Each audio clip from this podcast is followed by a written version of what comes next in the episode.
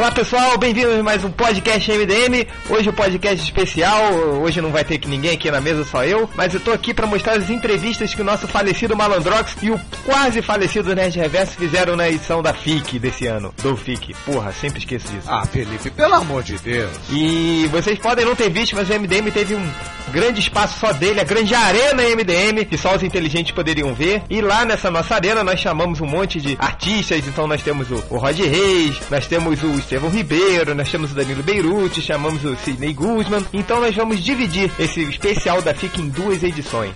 A primeira nós vamos mostrar entrevistas não só com Danilo Beirute, mas como uh, também o Estevão Ribeiro, o Ig Guara, o Rod Reis, o Eduardo Damaro do Luceno e Luiz Felipe Garrocho. Então vamos começar a nossa primeira entrevista com o nosso velho camarada já de, de muito tempo, Danilo Beirute. Manda bala, malandrox!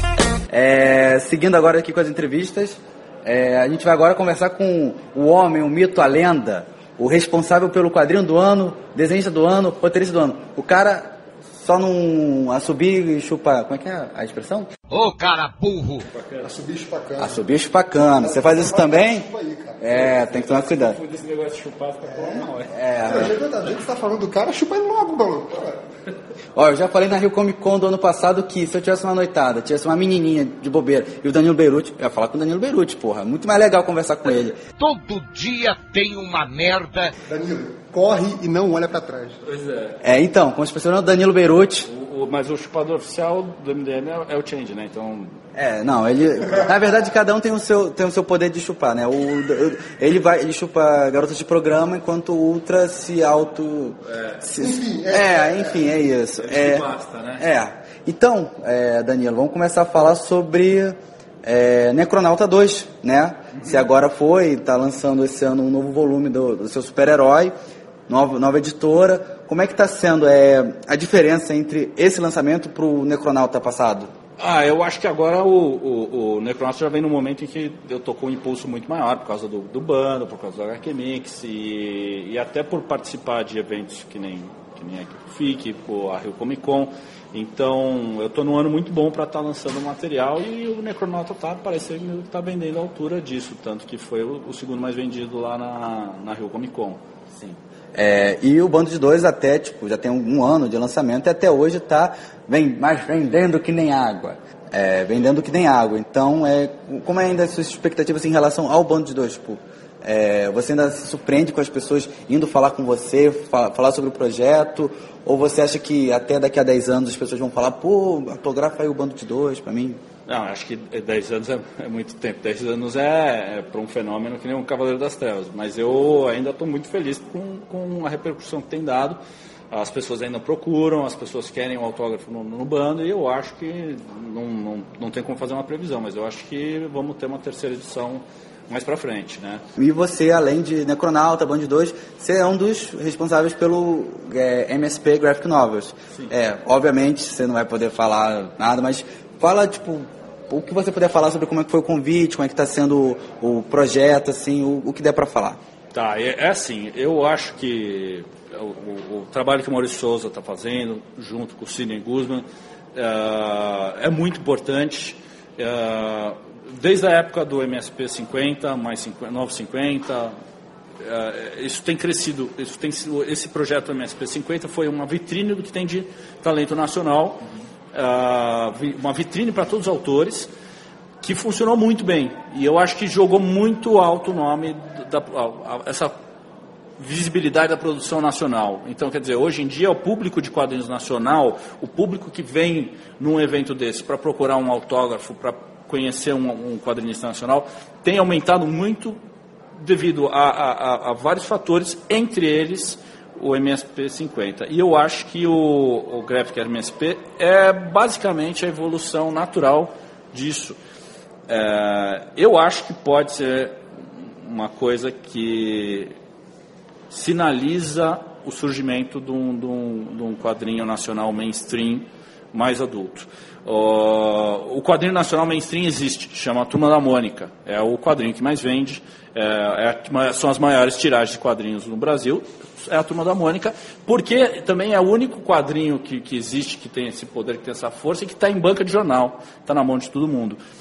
então acho que o Maurício Souza, junto com o Sidney, perceberam que existe aí um, um espaço para fazer um crescimento e eu acho que eles estão pavimentando lentamente e com, com tranquilidade o caminho que talvez viabilize uma indústria muito maior, uma indústria que a gente vai poder começar a comparar mais com a indústria japonesa do mangá, com a indústria americana do comics e com a indústria europeia que é de álbum.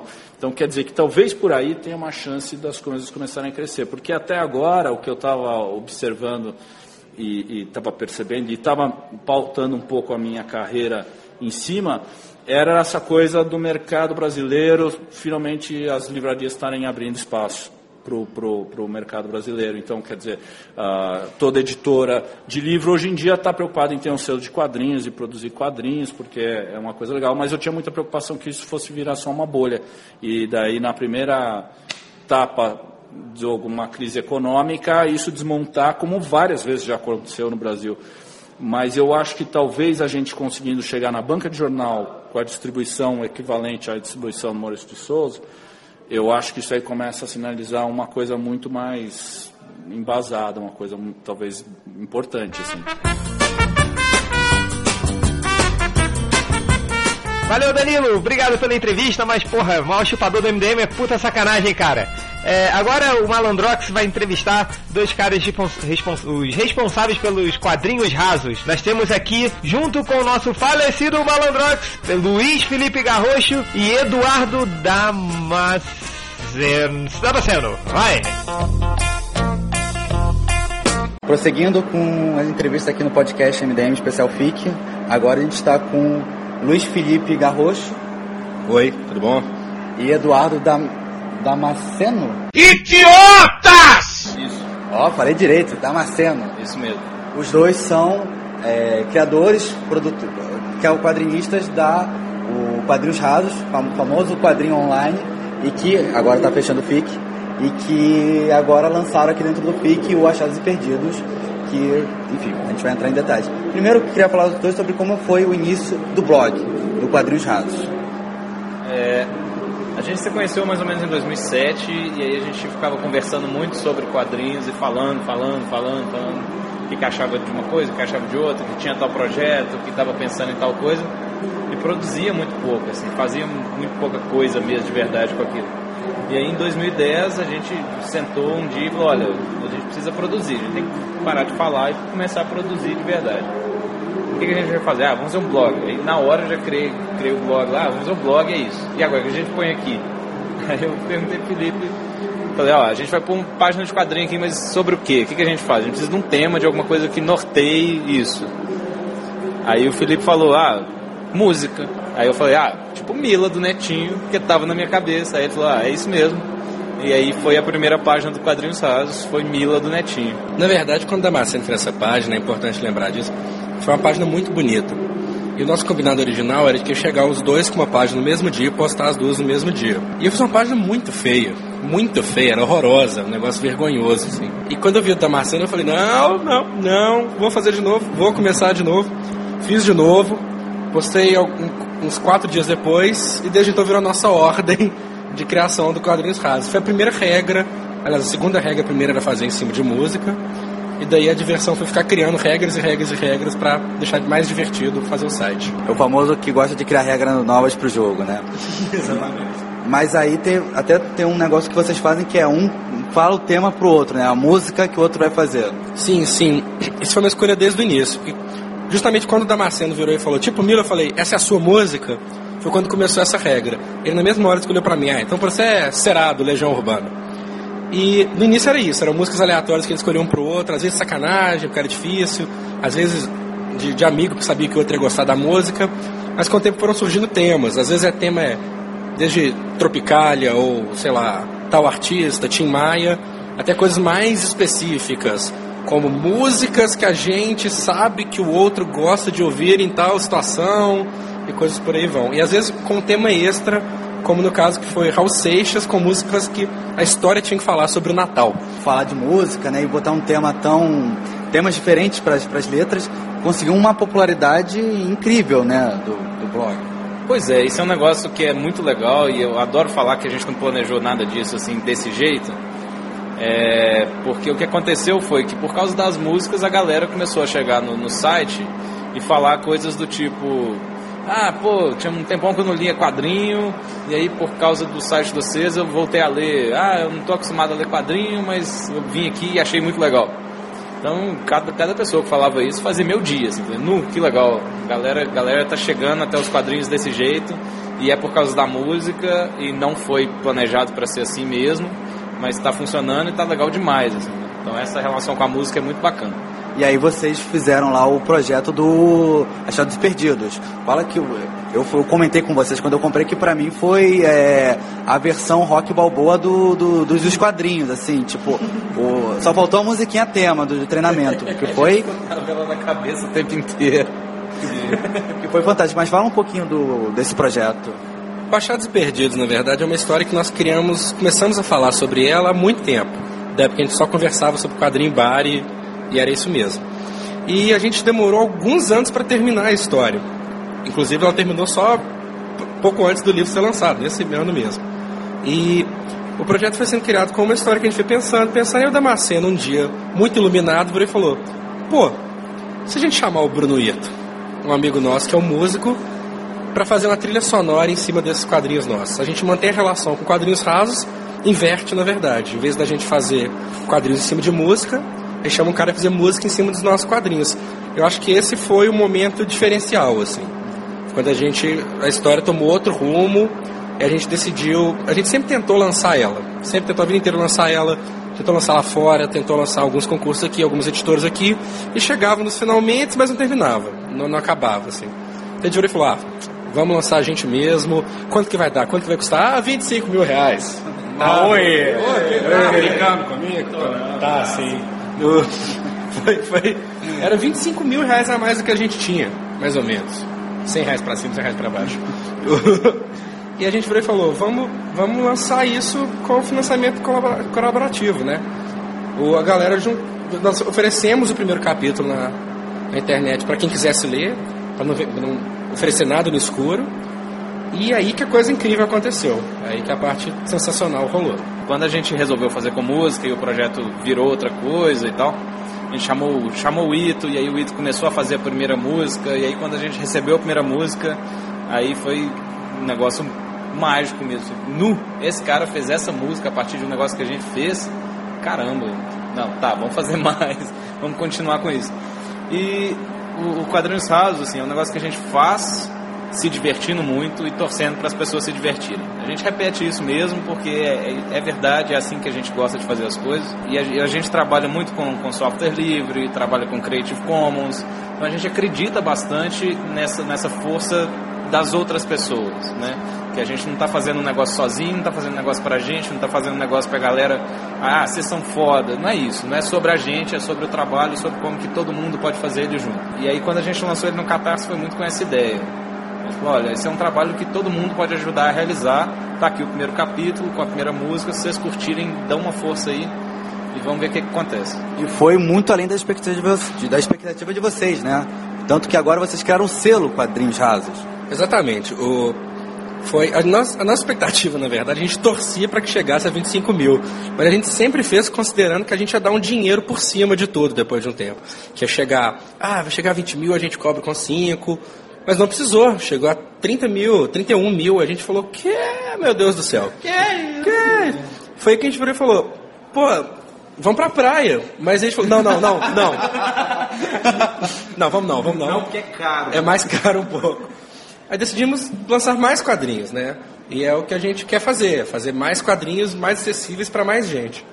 O, o, o, próprio Achados Perdidos a gente vende ele a 25 reais, que é praticamente o preço de custo, é um pouquinho a mais só porque a gente conseguiu fazer o livro ficar mais barato, na verdade. A gente criou ele a preço de custo. E a gente conseguiu lançar também o Bufas Danadas, que são tirinhas que eu faço há alguns anos, incorporado no selo Quadrinhos Rasos. E o Daniel Lima, que criou Oswaldo Augusto há mais de 12 anos, ele virou e deu uma força para a gente. Ele lançou o livro dele também no nosso selo, que é a nossa ideia, é criar um selo que siga todos os nossos ideais, que são é, fazer quadrinhos se divertindo para que as pessoas se divirtam lendo. Então a gente faz tudo no Creative Commons, ou seja, pode pegar o nosso quadrinho e distribuir para quem você quiser, porque quanto mais gente lê, Então, o nosso objetivo está sendo mais, alcançado cada vez mais. Obrigado, Eduardo. Obrigado, Luiz Felipe, pela grande entrevista. E agora, nosso falecido Malandrox e o falecido Nerd Reverso vão entrevistar um pouco o nosso grande amigo Estevão Ribeiro, que está lançando não só os passarinhos, mas ele também dá muitas, muitos spoilers aí de alguns projetos que vem por aí. Inclusive uma animação, hein? Vambora, vamos lá, galera. Começa aí. Seguindo em frente agora, eu e nosso amigo falecido, quase falecido também, Nerd Reverso. Agora vamos entrevistar um grande parceiro nosso, que tá com o lançamento do novo Pequeno... É um chapado. Novo Pequeno Heróis, não. novo Passarinho. Ah, Malandrox erra. Malandrox erra. Malandrox erra. Erra, erra, erra. É, o Passarinhos 2, que é o nosso amigo Estevão Ribeiro. Aê, cadê? Muitas palmas, muitas palmas, viado, etc. Ah, esse daqui... Aqui é seriedade. Não, aqui é pocket, é pocket. Eu falei, falei esse tratamento VIP da primeira vez que participo. Depois acaba isso, acaba com pederastia, fica normal. Podcast é pocket agora, só... Você tá tentando ser sé- um pouquinho sério dessa vez. Fazer a cara de malandrox de sério. Tô vendo, tô vendo. Cara aqui, né? descansado, vai, caralho. Então, então, vamos lá. Você tá com Passarinhos, tá com Passarinhos 2. Fala um pouco desse lançamento. Certo. Ó, os passarinhos começaram na internet, né, como uma tira dentro do blog Eu Rio Muito, e depois migrou para o próprio blog chamado Os Passarinhos. Começou, a tira ia se chamar Os Pássaros, mas já existe é, um trabalho, um bocado de trabalho chamado Os Pássaros. filme do Hitchcock, não? Também, também, mas eu ach- ach- achava interessante. A, a ideia era fazer uma pegada, uma pegada também mais, mais, mais sacana, mas é, como eu sou um cara meio capitalista e sei que material muito sacana não vai para jornal, então a gente fez uma pegada mais, mais pino, fofinho, mais peanuts. Brincadeira, eu adoro Charles Schultz, eu tenho morro de inveja do, do Garfield, do, do Jim Davis, então eu prefiro é, fazer um trabalho mais, mais assim, mais a cara desses caras. Eu tô lançando, eu, eu tô- comecei agora a fazer, comecei com Hector e Afonso os Passarinhos, o segundo álbum que foi lançado em 2010, foi em janeiro de 2010, e agora estamos lançando os, é, os Passarinhos e Outros Bichos, que é a segunda, que é, que é a segunda coletânea de tiras. E os dois foram, foram pela Balão Editorial. Exato, balão editorial. No começo, é, na verdade, é muito interessante porque as pessoas confundem, acham que eu sou editor da balão editorial, porque a grande realidade no Brasil é que as, pessoas, que as pessoas às vezes começam as editoras para lançar material próprio, né? É normal, eu acho que é uma, uma, grande, uma grande saída, só que o material, ele inaugurou a balão. Ele ia sair de forma independente, ia sair é, é, do próprio bolso e de ajuda de alguns leitores, né? Porque eu cheguei a colocar parte da, da, da cota de patrocínio é, no- na internet. Só que aí a Balão falou, olha, o Guilherme Crow, que é editor da Balão, falou, eu estou montando uma editora, tava fazendo tudo meio na calada ainda. A gente só queria lançar, só queria lançar essa editora no ano que vem. Só que a gente vai adiantar as coisas para poder lançar o livreto da Balão. E aí a gente fez uma parceria. Primeiro foi uma parceria, que é o quê? Eu entrei com um terço da produção, da- do, do- do valor, eu entraria com um terço do valor. A gráfica, que é parceira minha, entrou com um terço e a Balão Editorial entrava com um terço, mais, mais revisão, e SBN, toda a burocracia. Exato. E aí, então, o que aconteceu depois? É, eu não precisei pagar esse um terço, porque um, é, porque 72 pessoas pagaram na pré-venda pelo, pelo livreto. Só, só por já conhecer o teu trabalho da internet, já Exato. pegaram confiança nele pra. né, e, e queriam ver um, um exemplar feito, né? Então o que aconteceu? Eles chegaram e, e foram 72 pessoas que pagaram para ter os seus nomes nos agradecimentos. Então, olha, você que comprar na pré-venda, você vai ter seu nome nos agradecimentos. Então as pessoas chegaram. E o mais interessante é que nessa época ainda estava começando a coisa da vaquinha, né? Ou seja, o, o crowdfunding, né? Começou, começou agora, não começou agora, mas era uma coisa ainda muito Crua, né? né? Crua ainda. Então quando eu falei assim, olha, eu tô afim, eu preciso pagar por isso, não sei o que tal. Então as pessoas chegaram e pagaram e, e foi muito legal, né? Eu assinei os livros, mandei para as pessoas quando estavam prontos, mas eu acabei não pagando nada. Então foi o meu, é, como diversos trabalhos meus, que sempre a lei de incentivo, publicação de concurso, eu nunca, eu seria o primeiro pago.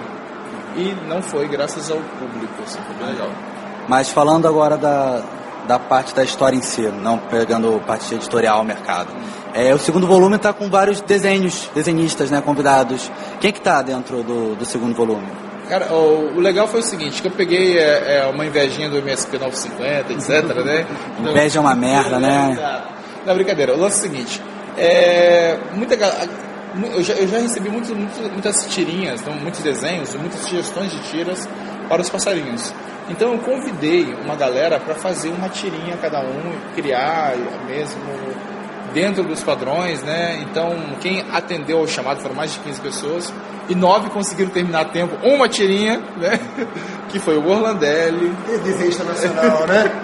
fazer uma tirinha. Falei, vamos fazer uma tirinha. O cara, e aí foi o Orlandelli, Danilo Beirute, é, Ila Fox, Luca Fage, Vitor Cafage, Léo Finock, Mário César, Mário Cal e tá faltando e Emerson Lopes. Foram nove pessoas. Só galera foda. E tirando o Léo Finock. Exato, Léo Finock erra também. Né? Se não vender bem, já sabem que a culpa é do Léo Finock. É do Léo Finock. E aí, então, assim, a, e o legal é que esse material, ele tá com mais cara de tiras, mas elas são tiras seriadas. Então, cada capítulo, assim, a não ser a, a arte de se relacionar, que essa é a primeira, que é a primeira parte das tiras, são tiras avulsas. Mas o resto, elas parecem histori historietas. Então, você vai conseguir ler e acompanhar o desenvolvimento dos personagens, como Patrício, Pato Pobre, é, Guerra e Paz, que eu acho uma das mais, mais bonitas assim, que eu consegui fazer, que é o, o Hector e o Afonso alistados contra o amor. Eles não querem mais se magoar com o amor, então eles, eles, querem, eles detonam, querem jogar granada das mulheres, querem fazer todo o negócio. Eu tô vendo aqui que aqui no FIC você tá com material já de merchandising dos personagens, né? As pelucinhas que provavelmente eu vou comprar.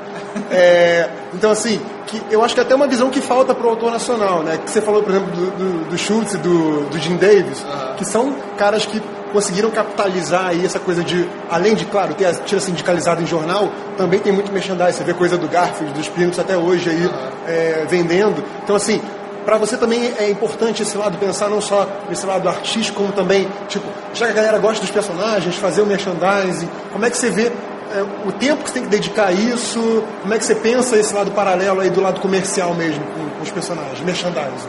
Olha, é, eu fiz o que? Seis semestres de arte visual e eu sei que artista plástico, pessoa que trabalha com arte, é uma galera que quer mais se expressar mesmo, tal. então eu acho que eu não reprimo isso. Mas eu acho que não se pode reclamar de não conseguir vender, de não conseguir viver da sua arte, se você não, se você quer, quer empurrar ou é, é, empurrar seu ponto de vista goela abaixo do leitor. Você tem que dar o que o leitor quer. Se o leitor quer uma coisa é, com bichinhos fofinhos, com coisinhas legais, coisas assim, poxa, dá isso pra ele. A não ser que você não queira. Aí você não quer, você vai fazer. Eu quero, cara, eu quero viver da minha arte. Quero viver do que eu faço, não da minha arte, mas da minha- das minhas criações. Não vou nem dizer arte, que é, é marketing, é um bocado de coisa que a gente tenta colocar nas coisas. Então, é, eu quero viver do que eu produzo. Eu não quero ser uma máquina, não quero, eu quero, eu sou uma pessoa com sentimentos, a gente trabalha com, com, com, com isso, mas eu quero viver do que eu faço. E assim, adoraria ver bonequinhos meus por aí, bonecos meus personagens. Eu adoraria ver crianças vestindo roupas, sabe? Não- é, é, não sei se va- vale a pena fazer coisas de alimentos, coisas assim. Mas eu acho que eu quero ver as pessoas brincando com as coisas que eu crio. Eu acho que isso é o legal. Então, pra fechar, só fala pra gente como é que tá, em que, em que passos está o Pequenos Heróis 2.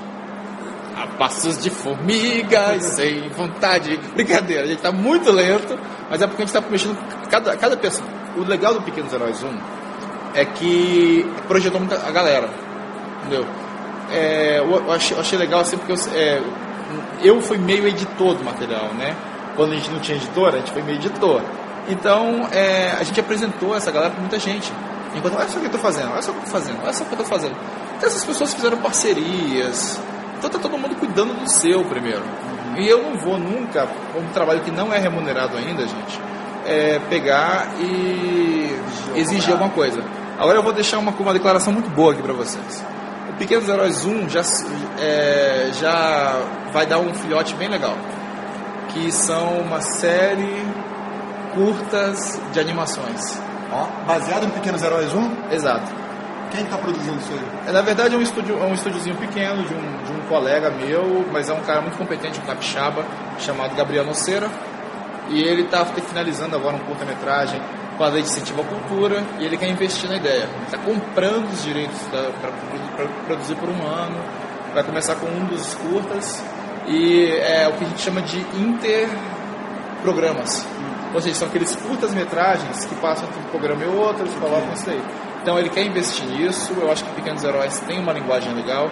Nós fizemos o possível para que as, as similaridades não é, dê problemas com copyrights, ah, né? Então acreditamos que é um material muito interessante e que, assim, acredito que para o ano que vem a gente vai ter muito mais notícias sobre isso. Mas é bom, eu queria aproveitar o FIC e a, e a audiência dos nossos amigos do MDM, que não é uma audiência muito boa. MDM sempre na frente, sétimo maior blog do Brasil.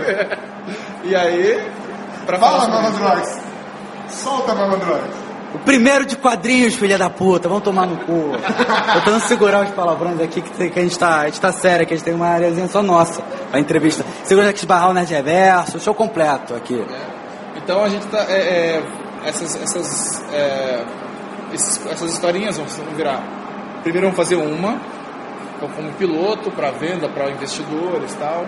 E, é o outro, e o plano depois é fazer um, os oito e aí vamos ver como é que se encontra nesse meio tempo a gente faz o da Marvel, que aliás é o seguinte, a história, o Garoto com Garras está em produção, a história do Vitor Cafage está toda a lápis comigo, tá linda, perfeita. Cara, o cara é um monstro, né? Então é, é, ele, ele fez um ótimo trabalho. O, a história do Demolidor foi escrita pelo Mário, que é uma coisa. Eu, eu, eu assim, sou muito ciumento com o lance de escrever histórias, mas o Mário é o cara que é um parceirão que praticamente me ajudou a viabilizar Pequenos Heróis. Então eu falei, cara, você escreve sua história, que eu quero que você faça a sua, a sua visão. Então é, é, vai ser uma faixa bônus, a história do Demolidor é a dele, sozinho, ele escreveu, ele desenhou. Então é. tá saindo. Estamos com uns conflitos de criativos com um ou outro autor, porque é, é um trabalho que não é pago, não, não faz aquela coisa. as pessoas têm que gostar do que estão fazendo, né? Então, é, é isso, está andando. A gente, nossa meta é o próximo semestre eu trabalhar em Pequenos Heróis apenas. Porque tem os passarinhos, tem um bocado de outros materiais, mas esse próximo ano. E eu estou trabalhando agora numa série internacional, que eu não posso falar muito, mas é uma série que envolve instituições grandes, uma parceria com o Mário Cal. Então ele vai fazer um trabalho, uma graphic novel poderosa, que tem como cenário o Brasil, mas é toda financiada uma organização grande de fora. Uma coisa que não tem lá fora. Vai ser publicada pela internet, gratuitamente. Entendeu? O mais legal é isso, porque é o seguinte, vai ser publicado pela internet, vai ser talvez a gente vai distribuir como tiras, a gente tá fazendo um bocado de planos, não posso falar muita coisa. Não posso falar sobre o que que é, mas assim, um órgão que não tem nada a ver com quadrinhos nos contratou para ajudar a fazer um grande game social para fazer quadrinhos sobre o Brasil. Então, Mas eu... quando puder falar sobre o evento, você vai falar para MDM. vamos falar, vamos soltar. Aliás, não sei como é que vai ser a pesquisa deles, mas a gente vai soltar os, alguns, alguns spoilers né, por aqui. Estamos, estamos ansiosos e queremos que dessa vez tenhamos. É, é, como é que é o nome do negócio? Easter eggs do MDM. Eggs do MDM. E que dessa vez que fiquem, porque o Léo Finock fez easter eggs no Pequenos Heróis e tirou. Tem um easter egg. É. Mas ele compensou no MSP, né? Com Ultra, grandes merda, não sou Ultra, porra. Ultra já faleceu, não conta mais. Eu quero que aquele gordo se foda. Bem, muito obrigado, Estevão. Obrigado. Então, Valeu, Estevão. Coloca aí uma. É, é, é, tem que fazer a sonoplastia, né, aqui, ó. Batendo nas mãos. Né? Batendo nas mãos, né? É. E vamos pra próxima. Valeu, Estevão. Obrigado por todas as informações exclusivas que você cedeu aí participando do grandioso e incrível estúdio MDM diretamente do FIC. Ah, agora falei certo, do FIC. E agora o novo casal favorito do MDM, Malandrox e Nerd Reverso, vão entrevistar Iguara, que hoje é o desenhista da nova revista do novo, antigo, velho, terceira geração Besouro Azul. Confiram aí. Seguindo agora as entrevistas, eu, Nerd Reverso, vamos falar agora com Iguara, desenhista do novo Bill Beetle. aí. Isso aí. É o terceiro ou é o segundo aquele? Não, é o terceiro, é o não. Terceiro. É o terceiro. É o terceiro. É o terceiro. Agora, agora é o primeiro. Agora é o primeiro. Nossa, isso vai demorar para fazer sentido na cabeça das pessoas. é tipo matemática, né? 1 igual a 3. Oh, meu Deus do céu! Enfim, enfim, é isso. O Ig, já tá saindo o quê? A terceira, já saiu a terceira edição dos Estados Unidos, Vai né? sair essa semana agora, sai a terceira edição. E como é que tá sendo? Você já recebeu algum feedback, assim? aí, O que, que os leitores estão achando, os leitores americanos? Olha, na verdade, o feedback a gente tem recebido, eu recebi mensagens tanto no Facebook, recebi alguns e-mails, e-mails do meu editor e tal, o feedback está sendo extremamente positivo, né? Os sites especializados, a crítica está sendo muito boa, o CBR deu quatro estrelas para as duas primeiras edições e a sensação que a gente está tendo é que todas as críticas mais negativas, tem gente que deu zero, são todos órfãos do TED. O que faz certo sentido, né? É, é uma missão difícil substituir um personagem que era bem carismático, que junto com o Gladiador Dourado, né? Acho que os dois são bem representantes daquela época da Liga Cômica, que muita gente sente saudade. Então, é, é uma tarefa um pouco complicada que vocês têm aí, né? Isso, é, eu falei isso até no painel da DC Comics agora. Eu adoro o Ted, adorava a interação TED, do Ted com o Buster. Mas, cara, se você parar pra pensar de, uma, de um ponto de vista até empresarial, o Jamie é o Beetle que fala pra, pra geração de agora. Né? Ele, até por causa do desenho animado e tudo mais, ele tem talvez mais fãs novos do que o Ted. O Ted é para uma geração anterior. O Ted já estava afastado na DC há um bom tempo. Sim. Mesmo antes do Jamie. Trouxeram ele de volta pra, pra levar um tiro, né? Trouxe- É. Mas isso não quer dizer que o Ted não possa voltar. Entenderam? Pam, pam, pam. Spoilers! É isso aí. Isso aí. É, o que mais eu ia Mas, mas ser, assim, sem, sem abrir muito aí o que vem pra frente da série, mas a, a intenção é que realmente seja um ponto zero e que você não tenha que saber nada pra trás, ou pode ser reintroduzido coisas do passado, como aconteceu no, no, no pós-crise, né? Que acabava vazando alguma coisa do passado pro pós-crise. Olha, eu já estou bem mais adiantado na questão do- dos roteiros, né? E a, tanto a minha ideia, a ideia do Tony, do Tony Bedard, que é o escritor, é começar do zero, é dar uma revista acessível. O Jamie é o primeiro Blue Beetle, a, a origem dele é essa mesma que foi mostrada na Blue Beetle número 1. Blue Beetle é uma revista de origem realmente. Né? Os vilões estão sendo reapresentados, alguns foram remoldados, né? A, a Tia Amparo, a dama, ela é uma ela tem um papel de vilão muito maior dessa vez do que ela tinha antes. Ela não é só ó, o shade character, ela é uma vilã agora. Vai mostrar bem agora nas duas próximas edições, né? A gente está criando um panteão novo para ele. A gente está tentando formar, firmar o Blue Beetle do Jamie como personagem. Até antes de começar a vazar, vai, vai, tem, tem- vai ter uma participaçãozinha ou outra, principalmente do Lanterna, dos Lanternas, que é a outra revista do Tony, né? Mas a gente está querendo formar o Jamie como seu próprio homem, como seu próprio personagem. É, é um personagem que né, foi criado pra pegar esse novo público, né? Então tem que ser realmente usado esse tipo de, de approach, né? Isso, eu concordo plenamente. E é um personagem, eu particularmente acho um personagem muito legal. Não é papo de, de, de- só porque eu estou trabalhando, não. Porque eu gosto muito do Bobito do Jamie. A primeira série, a série que o Roger escrevia, era sensacional, cara. E foi a série que me apresentou o desenho do Albuquerque, por exemplo, que é um desenhista que eu adoro. Né? Me, me, deu, tipo assim, me inspirou muito a tentar começar a fazer quadrinhos. Então, eu, pra mim tá sendo ótimo, assim, achando que, e espero que as pessoas continuem gostando. As duas primeiras edições foram muito bem e esgotaram. Deixa eu te perguntar uma coisa. É, esse trabalho, em relação ao seu trabalho anterior, aí, mais conhecido aí pra galera do, do Pet Avengers, é, esse trabalho aí, que por ser um dos novos títulos, tá todo mundo de olho no reboot, você já percebe aí um olhar maior, especificamente aí pro seu nome, pro seu trabalho, tá tendo uma repercussão pra você como profissional maior? Como é que tá sendo aí pra você como profissional, sem ser a série mesmo? Ah, sem dúvida. É, por exemplo, no último FIC, só dando um exemplo do FIC, realmente, eu estava, eu estava no meio do Pet Avengers. E pouca gente sabia quem eu era. Nesse FIC tem gente me parando, pedindo autógrafo, tem gente com a revista vindo me procurar, né, me chamaram para fazer parte do painel e tudo mais, então é, tá tendo, pra minha carreira está sendo ótimo, assim. É, espero viver, estar à altura, espero continuar produzindo bem e, e dar para os fãs e para os leitores algo legal. Assim, Estou tentando me superar a cada página, porque é uma, eu acho que a revista merece e eu acho que os fãs merecem. Ah, sim, agora que você, você claro, já está mais avançado nos roteiros da série, o que, que a gente pode esperar aí na série? Você falou já um pouquinho de lanternas, é, mas assim, quem gosta do universo DC, mas que não conhece especificamente o personagem, mas gosta, sei lá, ah, gosta mais do, do pessoal cósmico, místico, né? Eu sei que o, o Jamie está um pouquinho envolvido aí, né? Na, na, na origem antiga tinha coisa a ver com a coisa mística. É, como é que tá essa questão aí? Quem gosta do que vai gostar desse besouro azul aí e pra frente pode esperar o quê? O, o besouro ele é uma mistura muito legal porque ele tem o soap opera bem parecido com o Spider-Man, né? Aquele o draminha e a gente deu uma mudada um pouco em alguns personagens, por exemplo, no, no Paco, por exemplo, que está um pouco mais agressivo agora e tudo mais.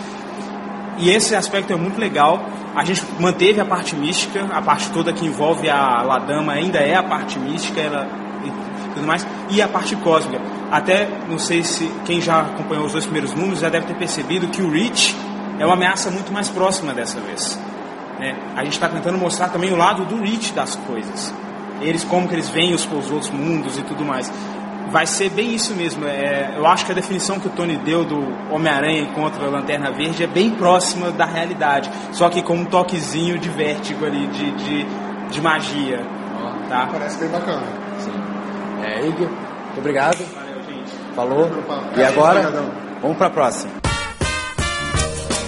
E esse foi o Iguara. E agora, Malandrox, que dormiu no mesmo quarto e na mesma cama que o Nerd Reverso durante essa FIC, vai entrevistar ele, o colorista Rod Reis.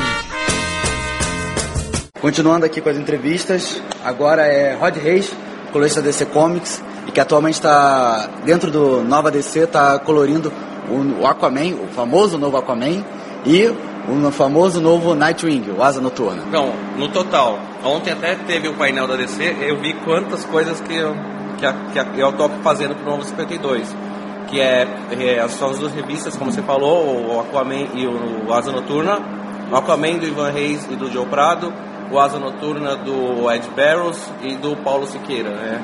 E que o Paulo Siqueira como novo artilista, porque quem no começo da, da série era o JP Maia e é, capas do Resurrection Man. Tiveram algumas capas é, do. Como que fala, né? Alternativa. É, capa alternativa. É, capa, é, capa, variante. capa variante. Assim, sempre que o, o Ivan e o João fazem uma capa variante, eu acabo indo junto. Então a gente fez o Flash, a gente fez do Batman, a gente vai fazer da, do, do Esquadrão Suicida. Então, assim, tá... tá quase em 52, né? Tá quase em 52 teatros. Não, daqui a pouco eu domino já. Mas o, o Rod, fala pra mim, você com, tipo, já tá aí na, quase na terceira edição do, da, da nova série da DC, como é que tá sendo a, a, a, repercussão, como é que tá sendo o feedback dos leitores em relação ao, ao, a essa nova série?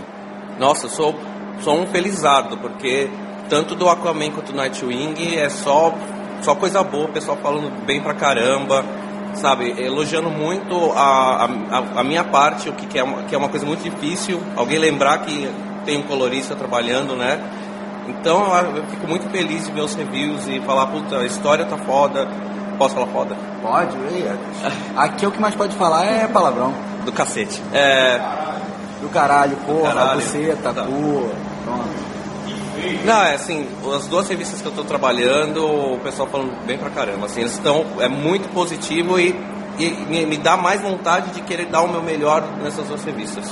Perfeito. Mas, tipo, você tá agora, então você tá com dois títulos e tudo, e tudo isso, essas capas, capas variantes e tudo mais. É, me explica uma coisa, é. O pessoal que acha que. Como é que é a profissão de um colorista? Tipo, agora tá uma coisa mais puxada ainda? Ou, tipo, dois títulos, capas, tipo, já é uma coisa que você já consegue, já levava numa boa? Não, normalmente é bem puxado porque, como a gente é o último da fila, então, todos os eventuais atrasos que ocorrem da parte do roteirista, da parte do desenhista, do arte finalista, eu tenho que compensar.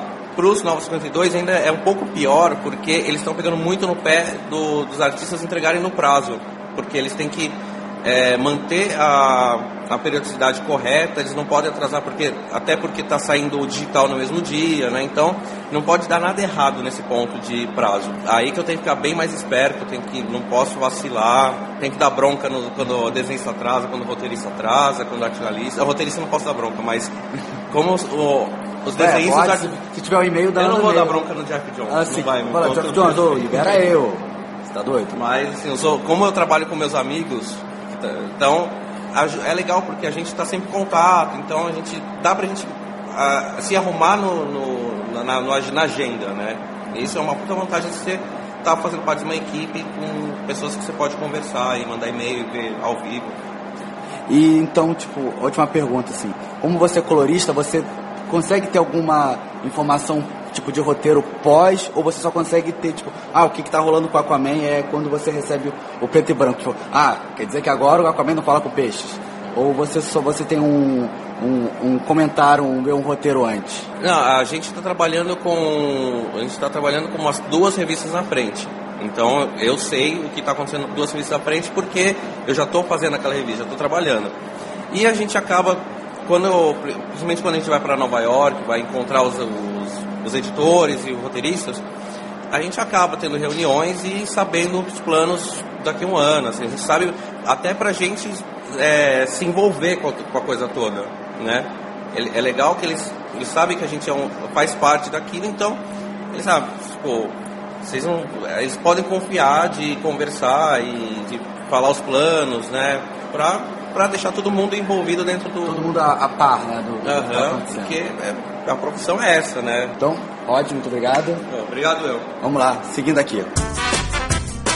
Bom, é isso, pessoal. Terminamos a primeira parte do nosso especial do FIC. É, nessa quarta-feira ainda, nós vamos, nós vamos liberar o segundo episódio com mais entrevistas muito legais com Sidney Guzman, com Luca Fage, com Joe Prado, com um monte de gente aí. É, nós não vamos ter leitura dos comentários por esse, por, pelo fato desse ser um especial. É, então fiquem aí, sei lá, com o funk do Malandrox que eu achei numa pasta minha antiga aqui no Windows. Tchau, tchau!